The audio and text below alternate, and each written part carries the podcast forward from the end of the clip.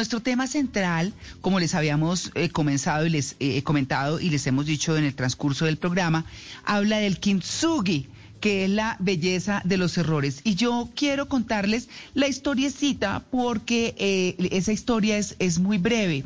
Resulta eh, que en el Japón, mmm, en el Japón hace como que, como unos cinco siglos, surgió en el lejano oriente el kintsugi, en el Japón, que es una técnica artesanal que repara, digamos que un, una, una pieza de cerámica rota. Eso es lo que hace. Pero en ese momento, el shogun, que es como, como se les llama pues a las personas que, que de manera totalitarista gobernaban Japón, eh, el shogun Ashikaga Yoshimasa eh, estaba muy apegado a, a un cuenco, a, un, a una cerámica en la que adelantaba, con la que adelantaba la ceremonia del té.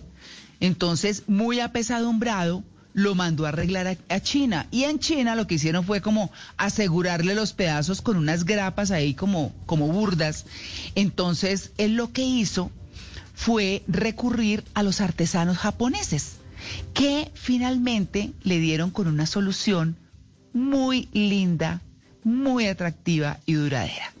¿Qué hicieron? Unieron con un barniz que espolvorearon con oro esa cerámica y la recuperó a su forma original, no necesariamente eh, intentando como hace uno que no se note, que no se vea el pegue, no, más bien dejando ver esas cicatrices doradas, visibles, que transformaron como la esencia es estética, pero que llevaron a esa pieza de cerámica a ser, eh, a destacar algo que pareciera malo en algo bueno, en algo lindo, en algo visible, en algo de no esconder. Así que le dio, como se dice, la mutabilidad de la identidad y el valor de la imperfección, que es, bueno, nuestro tema de hoy, esas cicatrices, la belleza de los errores, y para eso, después de esta breve historia de qué es el kintsugi, Kintsugi, no se les olvide, grábenselo. Invitamos a Renata Cerna, que es directora de metodologías de la Fundación eh, Prolongar. Ella es literata y psicóloga. Renata, muy buenos días. Mm, buenos días. Eh, muchas gracias por la invitación. Bueno, ¿cómo tomamos esta historia? Porque cuando uno mira las fotografías de las cosas que se arreglan con kintsugi, un florero, un, eh, un caso, como dicen los españoles, una, una cerámica que es utilizada o para adornar o para usar para comer, para cualquier cosa, y se ve decorada con el kintsugi, dice uno, oiga, tan lindo, y surgió de un error, de un tropiezo. ¿Cómo comenzamos abordando este tema? Bueno, pues quisiera como volver a, a, presentarme. Yo soy Renata Cerna, directora de metodologías de la Fundación Prolongar y pues hablo un poco desde el recorrido que hemos hecho en la aplicación de esta técnica que se ha convertido pues en más que una técnica, en una práctica y una metáfora que hemos utilizado como en diferentes contextos, con diferentes poblaciones y que cada vez pues tiene como más, más peso y más fuerza. Claro. Eh, sí. Como, como tú decías, pues se remonta a, a este emperador o general chino y, y, y aunque pues en, en ese tiempo se trabajaba con unos materiales como la resina sacada de los árboles eh, y, y, parte de lo que se, se, se le ponía a esa, al, al, pegamento era un polvo de oro. Y, y, eso pues lo que hacía, como tú bien lo dices, pues es resaltar la cicatriz, ¿no? En vez de, en vez de ocultar la historia, en vez de ocultar el error, la imperfección, lo que se hacía pues era resaltarlo y honrar y darle un lugar a eso. Entonces, eh, bueno, eso es como claro un poquito la parte de, de, historia. Claro, perfecto, pero apliquémoslo entonces en la vida cotidiana, en, eh, en, lo, en los errores que nosotros cometemos, eh, que muchas veces queremos ocultar y muchas veces valdría la pena ocultar en términos de que fueron difíciles, pero como son un aprendizaje, ¿cómo aplicamos el kintsugi ahí? Sí, sí, pues mira, te cuento, nosotros eh, también parte de lo que hemos hecho, eh, iniciamos sobre todo aplicando mm, esta técnica y usándola tanto la práctica como la metáfora en contextos eh, con personas víctimas del conflicto. Y la hemos ido como ampliando y no solamente pues personas que han pasado por traumas eh, tan difíciles sino al final el, eh, lo que hemos comprendido también pues es que todos estamos rotos no y todos tenemos fracturas visibles e invisibles. Y por tanto pues lo que hacemos a través de esta metáfora pues es un proceso de reconstrucción que lo que invita no es tanto a quedarse en ese pasado, en que si se rompió, sino justo en, como también lo decías, ¿no? Cómo me, me, conecto con los aprendizajes, con, con, con el momento presente, con la posibilidad de proyectarme también pues hacia un futuro, como también la posibilidad de un nuevo uso del objeto. Bueno, son como muchas aristas que, que a las que invita tanto pues la práctica como, como la metáfora. Y, y pues también como más o menos lo decías, ¿no? Creo que, que sí es como muy común que, que tengamos una relación con lo doloroso o con las situaciones difíciles más como de, de, dejar atrás, de esconder. Y, y pues no, es, es al revés, ¿no? Como honrar esas dificultades, honrar esos errores y realzar y darle como un lugar a la imperfección eh, como parte de, del ser o como parte de las historias claro. de vida. Claro, como, como dijo un entrevistado hace muchos años y lo he dicho en algunas oportunidades acá, recién comenzamos en, Blue Radio, en Blue Jeans, em, decía, hay que reconciliarse con la imperfección. Y es una frase que se me quedó porque es espectacular cómo lo aplicamos en la vida cotidiana, porque digamos que también hemos dicho, bueno, perdonar es recordar sin dolor bien sea perdonarse uno mismo o perdonar a los demás. Pero, pero digamos que en este tipo de cosas, pongamos un ejemplo de cómo hacemos eh, para ver la belleza de esa cicatriz, de sacarle provecho, de volverla en positivo para aprovechar ese aprendizaje que nos dejó el error, la ruptura, lo que fuera, eh, para sacar nuestra vida adelante, para seguir.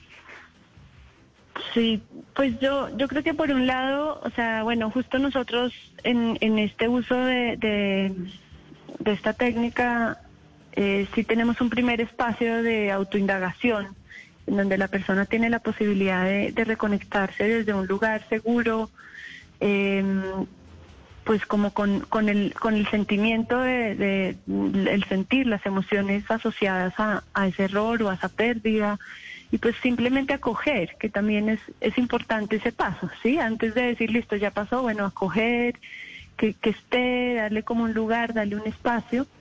Mm, y luego pues también teniendo presente que pues tenemos la posibilidad también de construir nuestros propios relatos sobre lo que nos ha sucedido, ¿no? Y, y darle y resignificar las memorias de vida y por tanto eh, también tenemos la opción de elegir eh, en qué relato nos paramos, eh, qué énfasis hacemos frente a lo que nos ha pasado.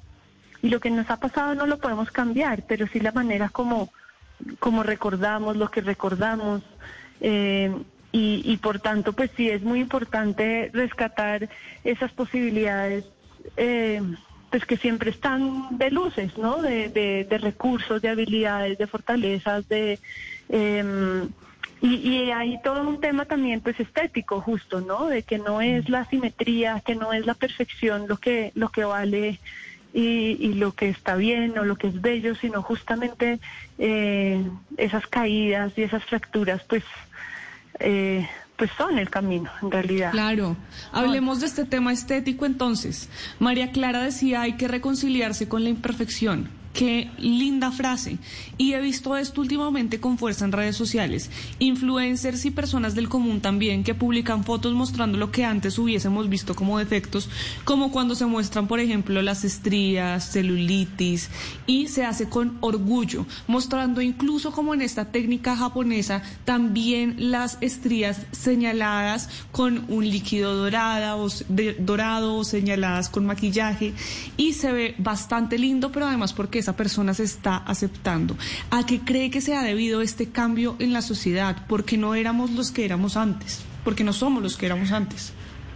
Pues sí, yo, creo que en primer, en primer lugar, y es que, bueno, parte de lo que a mí me parece más maravilloso es rescatar algunos de estos principios filosóficos orientales japoneses junto a la metáfora. Es que la práctica no es cualquier cosa y no es, no es un asunto sobre todo físico, de un objeto cualquiera, no no es un objeto cualquiera y tiene todo un sentido y, el, y, y nosotros, por ejemplo, como principio rescatamos eh, la manera ritual con que esto se hace. ¿Y eso qué pasa? Pues que nos trasciende el, objeto pues puramente físico y, y, va a las otras dimensiones del ser, a lo que está dentro, a lo, a lo interno. Hay una cita muy bonita de un artesano japonés, Shimode, eh, Muneaki Shimode, que dice, es muy importante que entendamos el trasfondo espiritual o la historia detrás del material con el que trabajamos. La importancia del kintsugi no está en su apariencia física, está en la belleza y el valor que permanece con quien aprecia el objeto. Y pues a mí sí me parece, ¿no? Vivimos en una sociedad tan epidérmica, eh, pues que a veces pues cuesta conectar con, con, lo que está en el fondo y en profundidad, con la hondura, y es ahí también pues donde reside la, la belleza. Sí, en el kintsugi eh, hablan mucho de la paciencia, porque ese proceso de sanación no es inmediato, se demora ese secado y lo mismo aplicado a la vida, hay que tener paciencia para aprender, para sanar, para aprender a aceptar esa cicatriz que nos acompaña, ya sea física o emocional. Eh, es una de las principales lecciones que nos puede dejar esta filosofía oriental, la paciencia para, para sanar. Sí, sí, la paciencia con sentido, porque no es como, a ver, dale, ten paciencia, espera, espera, no, vive, vive el momento, porque eso es otro, es como un adelanto que queremos estar es en el futuro, en el y, y a mí me, y, pues eso es todo un llamado también a, la presencia, al estar en el momento presente. Eh, y, y, definitivamente como principio de la filosofía oriental, bueno, eso es un poco general, pero eh, al menos pues asociado a la práctica sí creo que hay eh, nos recuerda la naturaleza transitoria de la vida, ¿no? El, em, y, por tanto también pues nos invita a, esa forma pues ritual de esperar, de sentir, de ver la grieta, qué es lo que hay, cómo me habla el objeto, ¿sí? A través del proceso el objeto me está hablando y también a partir de eso estoy volviendo a atravesar, eh, pues sí, desde un lugar que lo que sí, pues nosotros decimos mucho, desde un lugar seguro, desde un lugar tranquilo, desde, desde una posibilidad amorosa. Em, bueno, eso tiene pues como también muchos cuidados en el momento de, llevarse a cabo, porque bueno, también lo decías tú, eso no es un milagro y no es un momento y pego y ya y listo, no. Va acompañado de todo un proceso. Renata, y para, para entender un poco esa belleza de los errores, ¿es necesario incluso tomar distancia? Porque uno muchas veces por estar tan cerca, de pronto no alcanza a ver la belleza o la posibilidad de la solución o darse cuenta de que no era tan tan grande esa grieta, sino que con la distancia y un poquitico lejos de, de lo que está ocurriendo uno dice, no es tan grave, de pronto era más pequeño y lo estaba viendo inmenso. Sí, sí, creo que sí, sí puede ser necesaria esa distancia, ¿no? Como cada caso y cada historia es tan única, pero definitivamente también la misma práctica y el hacer ya implica como una observación desde afuera y un mirarme desde otro lugar y ya eh, ya pues eso ya hay sí hay un espacio y, y, casi siempre pues también un, un, un periodo de tiempo desde que pasó el hecho particular con el que estamos trabajando, la historia, o puede ser todo un proceso, nosotros le decimos lo trabajamos a nivel individual y también en colectivo, porque esto puede ser un kintsugi individual en, en algún suceso o una,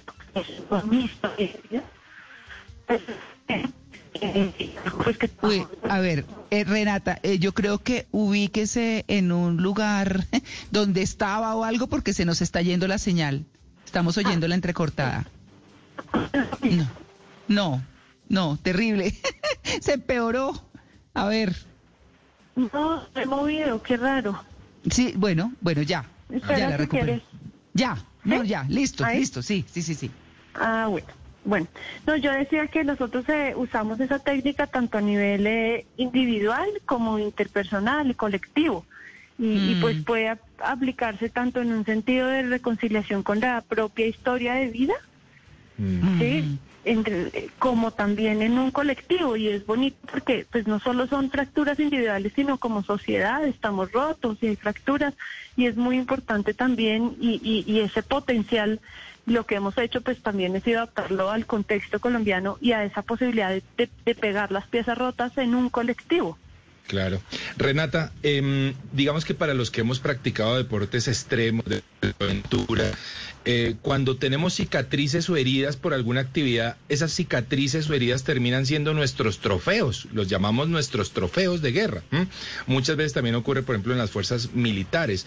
Eh, tuve alguna experiencia en donde practicando algo casi pierdo pues una mano, una quemadura que fue tremenda, quise taparla en inicio con alguna cirugía y al final entendí que era hermosa y que hacía parte de mi superación en un momento difícil. ¿Acaso en lo emocional y en lo psicológico hay algún ejercicio que uno pueda hacer puntualmente para comenzar a sanar y empezar a encontrar la belleza en nuestras eh, cicatrices o en nuestras heridas emocionales? Ahí yo aprovecho esa pregunta de Juanca que me parece estupenda para, para, para que con base en ese planteamiento les digamos a los oyentes, bueno, si ustedes tienen una herida X o Y, les sugerimos un procedimiento X o Y, en el entendido de que de todas maneras, pues eh, no todos los casos son iguales ni demás, pero algo genérico que les pueda ayudar a nuestros oyentes y los oriente en esa intención. Wow, pues eso es grandote lo que preguntan. Eh, a ver, pues a ver, es que es como que separamos lo corporal, lo, lo, que estaba tratando de decir ahora también de las dimensiones integrales y que detrás de lo físico pues hay, hay todo un mundo emocional y espiritual y trabajo con las cicatrices em, pues también implica reconocer ese cuerpo emocional que somos, ¿no? Y como entonces pues lo que dices es, es un trofeo, es, es, es, es lo que me ha pasado, ese soy yo, esto, con esta caída o con eso, o con, con ese tropiezo y por tanto también la parte emocional, em, como decía ahora, un, una acogería, un contener, eso que surge, eh, también para que se transforme en algo diferente, pues para no quedarse si la emoción es una tristeza o es un dolor profundo, al, en el momento de darle un lugar y, acogerlo y mirarlo, pues también se va transformando en otra emoción, ¿no? Eh, claro pero, pero me hacía pensar en, en, esta, en esto de poder tocar la cicatriz y también como algo que, que podría invitar esa técnica a nivel corporal, que lo hemos usado, pues, por ejemplo, con víctimas de minas antipersona o pues mm. darle un lugar con la mano, acoger, darle, estar ahí, tocarla, ¿sí? No como la extrañeza, como no lo miro, al revés, bueno, y ahora cómo va a ser este proceso de hacerse esa pregunta personal de cómo ¿Cómo puedo reconciliarme con esta cicatriz y ser curioso en los caminos que van surgiendo? Y seguir adelante, ¿no?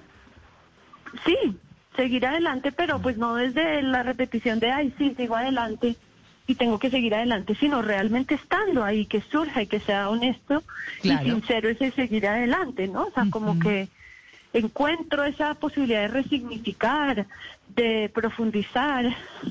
Sí, sí, claro. Entonces, no, claro, por supuesto. Es, es un poco eh, Daniela Álvarez, ¿no? Es un poco eso. Sí. Eh, dime. Daniel, sí sabe, eh, Daniela Álvarez es la ex reina de Colombia que perdió una pierna. Ah, y, que por el contrario se ha, mejor dicho, esa mujer se ha proyectado más que cuando tenía las dos piernas, la verdad. ¿No? Es increíble que habrá sufrido, claro que sí, porque es que perder un miembro no es fácil pero que ha encontrado un lugar, un apoyo, una familia amorosa, un público que la quiere y ella misma ha puesto de su parte. Eso ha sido fantástico, es de los mejores ejemplos que hay en ese sentido. Y, y pues bueno, es muestra su cicatriz, se reconcilia con ella, señor. Y es cuando de alguna forma la cicatriz y la herida se convierten en una oportunidad. Exacto, exacto, exacto. Pues bueno. Sí, así es. Sí, Renata, pues muchas gracias por su atención con En Blue Jeans de Blue Radio. Nos parece que el kintsugi es eh, para cada persona distinto, la reparación es distinta, las cicatrices son distintas, como distintas las formas de aprender a verla, de reconciliarse con ella y de seguir adelante, de seguir creciendo, como se dice. Muchas gracias.